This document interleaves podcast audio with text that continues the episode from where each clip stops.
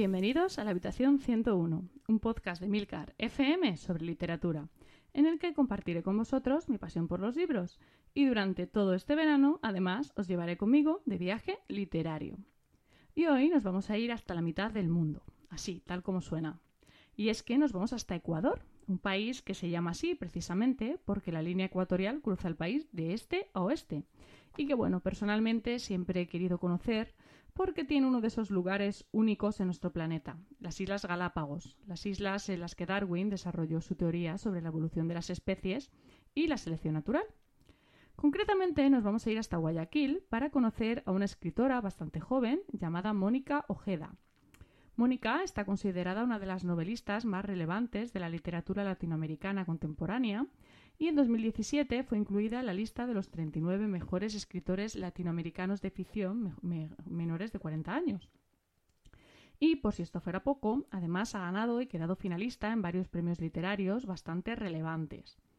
La novela que os traigo hoy se titula Mandíbula y fue publicada en 2018, quedando en el puesto número 12 de la lista de los 50 mejores libros del año publicada por El País. También quedó entre las 10 finalistas del Premio Bienal de Novela Mario Vargas Llosa de ese mismo año. Con todas estas referencias podéis imaginar que tenía muchas ganas de descubrir a esta escritora, así que me lancé de cabeza a leer su novela eh, y bueno, como os he dicho, esta es una de sus novelas más conocidas y su título es Mandíbula. La historia empieza con Fernanda, que es una estudiante de una escuela bastante elitista del Opus Dei, ubicada en Guayaquil, esta estudiante aparece en una cabaña en medio del bosque, maniatada. Pronto descubre que ha sido secuestrada por Doña Clara, que es su profesora de lengua y literatura. La novela va haciendo pequeños flashbacks eh, para que conozcamos la historia de Fernanda y, por supuesto, la historia de Clara.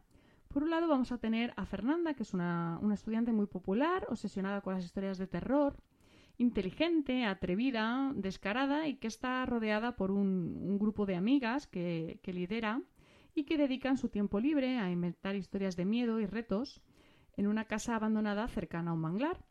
Y por otro lado vamos a tener a Clara, que es una profesora de literatura de mediana edad, obsesionada con su madre, que es una mujer solitaria, algo rara, bastante retraída, misteriosa y bueno, en definitivo, una mujer bastante traumatizada. La novela va a tener un ambiente bastante tétrico, ¿no? Por decirlo de algún modo. No es terror como tal, pero sí que vive en un ambiente que podríamos definir como inquietante. Mónica Ojeda me ha parecido una escritora bastante atrevida en ese sentido, es una escritora que crea sin miedo ni, prejuicios, que utiliza las palabras que necesita utilizar sin miedo a que quizás puedan resultar incómodas para el lector. Así que lo hace, no sé, como de una manera bastante natural además. Y bueno, la verdad es que la lectura resulta incómoda, es una lectura que revuelve, que descoloca y quizás que en ocasiones pueda resultar incluso pretenciosa por eso mismo.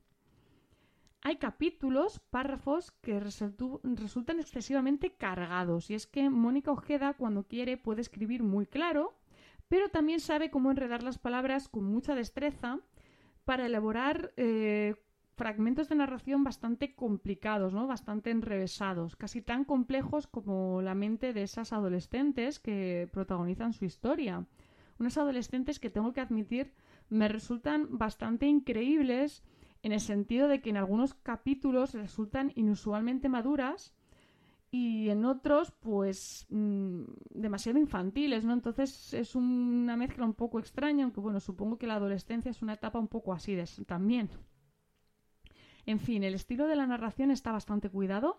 Mónica Ojeda maneja la prosa con muchísima destreza, como os decía, tiene un estilo muy depurado.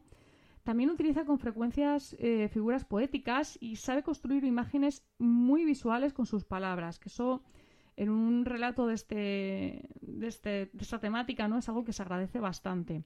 La historia en sí engancha, ¿vale? Es cierto que algunas partes se hacen pesadas y que uno tiene la sensación de que la autora se recrea especialmente con ciertos aspectos de, la personalidad de sus protagonistas. Y la verdad es que no me sé explicar mejor sin, haceros spoilers, pero bueno, si lo leéis lo, lo vais a entender. Pero bueno, en definitiva, sí que sabe equilibrar bastante el ritmo de la narración. El final, personalmente, a mí me ha resultado algo decepcionante, eso sí que lo tengo que decir. No es que sea un mal final, eh, más bien es un final que se queda excesivamente en el aire, ¿no? Y que después de todo lo leído, pues como que sabe a poco. En cualquier caso, creo que Mónica Ojeda es una escritora bastante interesante. Es de estas escritoras que te basta leer un libro para saber que tiene mucha carrera literaria por delante y que merece la pena mm, al menos conocerla, ¿no? En fin, muchísimas gracias por el tiempo que habéis dedicado a escucharme. Espero que vuestros comentarios eh, aparezcan en el grupo de Telegram t.me barra habitación 101. Y bueno, eh, como siempre, todos los comentarios del resto de redes abiertos a sugerencias, países y libros para incluir en este viaje. Leed mucho y recordad, nos encontraremos en el lugar donde no hay oscuridad.